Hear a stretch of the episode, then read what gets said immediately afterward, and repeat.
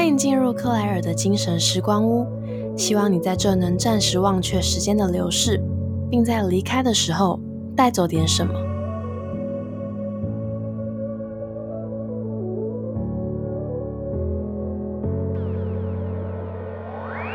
大家安安，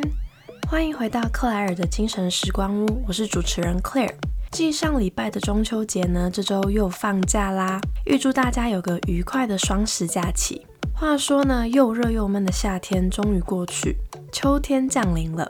不知道房客们最喜欢的是哪个季节呢？我自己其实最喜欢的就是秋天，因为有那种恰到好处的凉爽，还有力度适宜的秋风。光是漫步在路上，就会莫名的有种好心情。而且很巧的是，我前两年恰好都是在秋季的这个时候踏上前往海外工作的旅程。那可能因为是喜欢的季节。所以当时略微紧张的情绪也都被秋季温柔的气息给舒缓了。说到这里，就让我们顺势回到二零一八年韩国的秋季，延续上周呢海外工作系列的韩国篇。这集想要跟房客们分享我在首尔工作的这段期间，自己个人最难忘的两个故事。首先第一个呢，就是不会韩文，却在首尔谈成了案子。乍听之下感觉蛮神奇的，对吧？那这边就来跟房客们分享一下这个故事的细节内容。因为我当时的公司呢，主要产品是咖啡，但韩国当地的主流市场都已经被大集团垄断了，所以其实我们一直不停的在苦恼，还有哪些具备一定规模的咖啡市场是可以去做切入的。那就在某个我自己独自在首尔大街上闲晃的深夜时分，因为我半夜很喜欢自己出去晃。就突然想到了一个咖啡应援餐车，我来介绍一下这样子的文化，因为它主要是在韩国的娱乐产业这块比较常见。简单来说，他们主要是提供像咖啡、吉拿棒这些品相的移动式餐车，可能有些人在华山啊，或是一些市集摊贩都会有看到这样子形态的车子。那韩国的咖啡餐车主要的客群是粉丝后援会或是艺人的经纪公司。通常这些咖啡应援餐车会有自己的实体店面。那韩国的市面上也有不少间专门提供此服务的咖啡车公司，并且都是行之有年。接下来呢，进一步剖析他们的服务。很多的粉丝群体啊，他们会在自己支持的艺人出新专辑或是拍戏的期间，在有事先跟经纪公司沟通的前提之下，去预定这样子的咖啡车到活动现场，给艺人还有相关的工作人员去享用那些品相。一方面是去表达支持，一方面也是顺水推舟帮艺人做人情，这样子的行为呢，就称作为应援。那其实经纪方他们也会叫咖啡餐车到所谓的打歌，就是艺人表演的现场，来感谢粉丝特意花时间到场支持，这样子的方式就称作逆应援，逆向式的应援。另外呢，想提及一下，粉丝一般呢他们会去集资嘛。那他们集资的这种应援用途，除了这些实质性的餐车应援之外，还会有一部分会是用在以艺人的名义去做公益，因为这样呢就有机会可以提升大众对于这位艺人的好感度。但餐车应援跟公益基本上会是两笔的独立支出。这边再介绍一下时空背景的部分，当时恰好韩国社会对于财团垄断市场这样子的一个现象，民众的不满情绪越演越烈。所以那些具备一定规模的企业，为了改善大众的观感，就更勤于的呢去列拨预算投入 CSR，就是所谓的企业社会责任这一块。那恰好我们公司运作的方式，就是在销售咖啡之后，将一定程度的利润回流到产地，在落后地区去建造学校，并且培养当地妇女成为专业的师资，持续的呢去协助运营这间学校。所以那时我就在想。基于上述的这些客群的需求，还有韩国的时空背景这些因素，似乎是能够很巧妙融合多样需求的机会，就是一个天时地利人和的感觉。对粉丝方来说呢，等于他们只需要花一笔预算，就能够同时进行咖啡车应援，以及用偶像的名义来做公益的这两件事情。而换一个角度，对经纪公司来说呢，他们不但可以去做对粉丝的逆向应援，还同时能够进行企业社会责任，来提升大众好感度。这样子的一个提案，对于咖啡车的两大主要客群来说，都是一举两得的交易。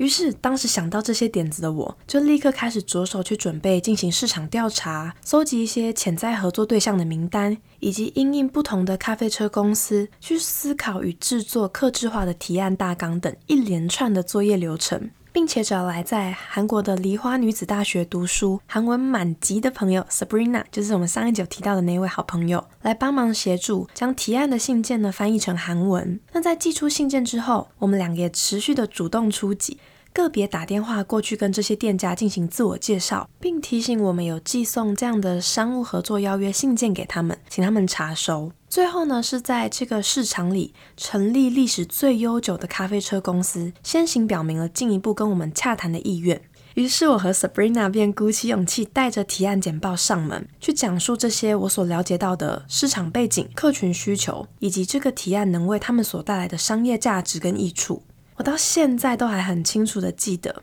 那间公司的经理在听完我们提案后，很讶异的说：“实在是很难相信，想出这样子有趣又具备高度在地观察的提案，居然不是韩国本地人。”因为他后面聊的已经有到一定的熟悉程度，他就很老实的跟我们说，其实当初在收到我们的提案信件的时候呢，对于身为外国团队的我们，并没有预先抱太大的期望，这点我也可以理解，因为韩国人基本上来说都是挺排外的。但经理就讲，他听完我们的提案之后，真的感到很惊艳，也很喜欢，得到这样子的回馈，真的是让 Sabrina 和我感动的痛哭流涕。那些窝在梨大图书馆熬夜的日子，真的都值得了。想当然尔嘛，这件商务开发就在这样子天时地利人和的状态下顺利谈成了。那虽然有想到这样有趣的提案，但还是真的要非常感谢 Sabrina 的帮忙。如果没有她帮忙去翻译那些提案的信件，又或者是在我们上门去做简报的时候，在我用英文跟店家进行简报提案，以及后续因为进入更细节的一些洽谈，韩国店家在接收资讯已经有一些些困难的当下，如果没有 Sabrina 帮忙翻译的话，这个案子最终就不会洽谈的这么顺利。所以我真的觉得非常感谢，也觉得非常幸运有 Sabrina 可以一起跟我并肩作战。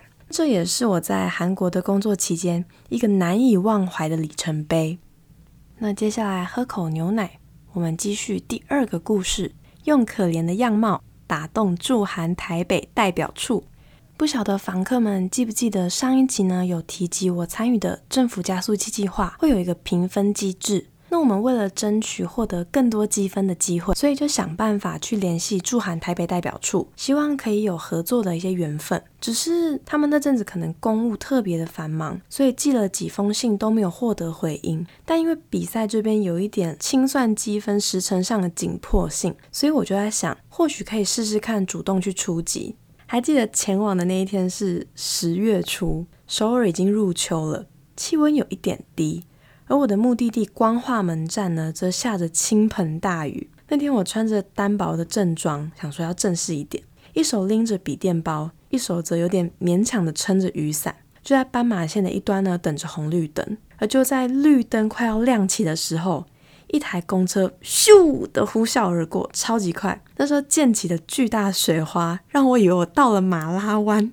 结果傻眼不到三秒，我就被浑身的寒意召唤回现实。因为全身都湿透了，然后又下着大雨，然后那个当下真的觉得自己很像悲情的韩剧女主角。后来简单的整理一下仪容后，我就进入了代表处所在的楼层。里面的空间配置很特别，它在出电梯的右手边是民众的办事处，就大家可以去那边办可能护照啊、一些文件什么的。另一边呢，则是用玻璃门隔起来的职员办公室柜台。当时我先去了民众办事处排队。简单的介绍一下自己，还有阐述我的来意。办公人员听完之后就说：“嗯，你这不隶属于一般业务哦，可能需要询问另一端的内勤人员。”于是我又走到另一头，礼貌的站在那个玻璃门外，用手势这样小小的示意。在被放行进去之后呢，我就再次的介绍了自己，以及说明我的来意。后来就有位面无表情、看起来很资深的女士快步的走了出来。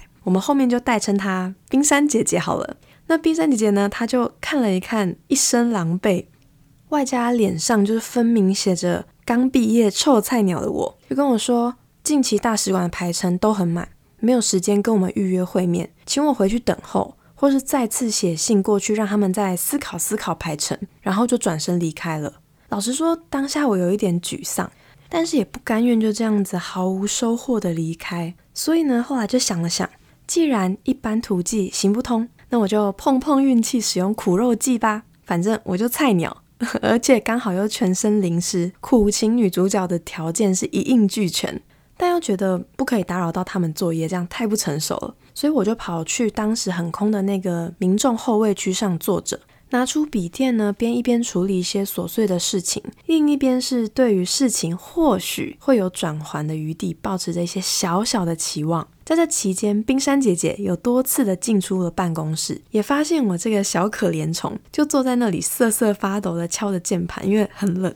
在这期间呢，只要对到眼，我就会礼貌的点头示意，但不会多说话。就这样子一坐就是三个多小时。当我心中小小的希望火苗就快熄灭的时候，我看到冰山姐姐又走出了办公室，并且停下脚步，盯着依然坐在等候区的我。过了几秒，她就轻轻地叹了口气，然后便走过来，带着有一点点无奈的笑容，就说：“你怎么还在这里？”然后我就看了她一眼，就说：“啊，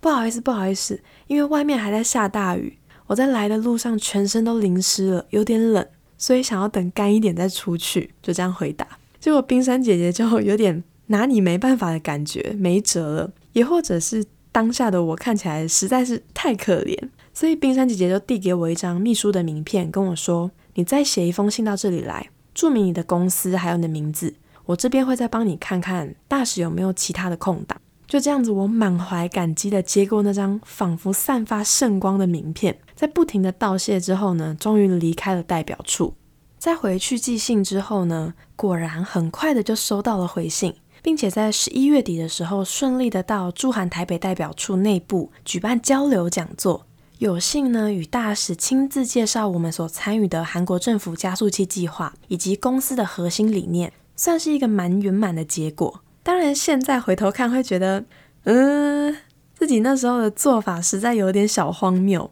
也有一些不够成熟的地方。但毕竟那就是当下的我所能想到最好的方式了，最后的成效也不差，那就当演了一回韩剧吧。但是果然不到最后一刻还是不能放弃，危机可能就是转机。只是话虽这样讲，还是请大家以后如果有去驻韩台北代表处的话，不要模仿我。不然会不会被轰出去？我可不能保证哦。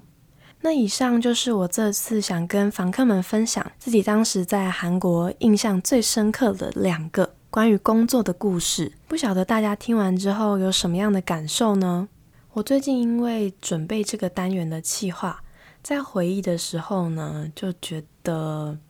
还好，两年前刚毕业的自己够年少轻狂。不管是想到了那一个提案，或是用还有点略微青涩的方式去有惊无险的对接上了驻韩台北代表处，都没有留什么遗憾的感觉。因为当时的确也有怀疑自己，说我不会韩文，然后又刚毕业，可能工作能力还不是那么的熟练。到底能做些什么呢？只是同时也会想到的是，如果今天我可以获得这个机会，那想必是我的主管那时候在我身上看到了一些什么。既然他都相信我了，我有什么理由不相信我自己？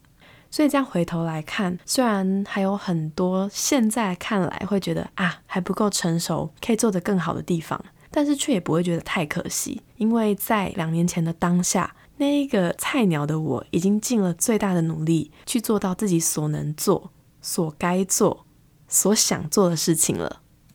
在这集的最后呢，我要回答一下之前有房客在我 IG 问答里面提出的问题。他问的是，在海外工作该如何独处？嗯，其实我觉得独处应该算我的天赋。当然，在刚到异国，尤其是要去自理所有的生活琐事，还要边适应当地文化之余，又要立刻去投入工作的这段期间，会有一点点孤立无援的感觉。但因为我其实从很久以前就非常习惯脱离群体，就是不合群，去做自己想做的，所以独处这件事对我来说，其实不单单是有办法适应而已，它本来就在我的生活中占了蛮大的一个固定篇幅。那来分享一下我独处的时候做的事情。嗯，我很喜欢阅读，然后在脑袋里面叽里呱啦的一直进行自我对话，因为旁边也没有人嘛。甚至有时候会在这样子对话的过程中去推翻一些自己原先奠定的价值观，而且很多很有趣的点子、天马行空的想法都是在这种时候跑出来的。有点像那时候我说我想到那个咖啡车的提案，就是我某一天晚上在首尔大街上闲晃的时候想到的。而如果想要出去透透气的话，我也很常自己去看电影。在国外的时候，尤其喜欢看午夜场。看完之后呢，就会骑着脚踏车在空无一人的大街上当追风少女，那种感觉是难以言喻的自在。其实我一直觉得啊，独处并不是普世所认为的那种偏负面意涵的孤单一人，因为在这样子与自己相处的时光里面，反而是能够拥有一种既充实又饱满的状态。也能够借由这种空下来的时间跟自我对话，进而更认识自己，了解自己的一些需求、喜欢跟不喜欢什么。我觉得这是非常有帮助的。我之后呢也有打算专门的做一集来聊聊一个人或是孤独的这种饱满的状态这件事情。那么今天就到这边啦，下周呢会是最后一集海外工作的韩国篇，主要会聊聊在首尔的期间更偏生活层面的故事分享。那如果房客们有任何关于这个韩国系列的问题想要提问的话，都很欢迎寄信给我，或是到我的 IG，在那边我会开设问答，大家可以尽情的提问。那这集的故事就分享到这边啦。如果你喜欢的话，麻烦帮我订阅、留言、加分享。我们下周四见喽，拜拜！再次祝廉价愉快。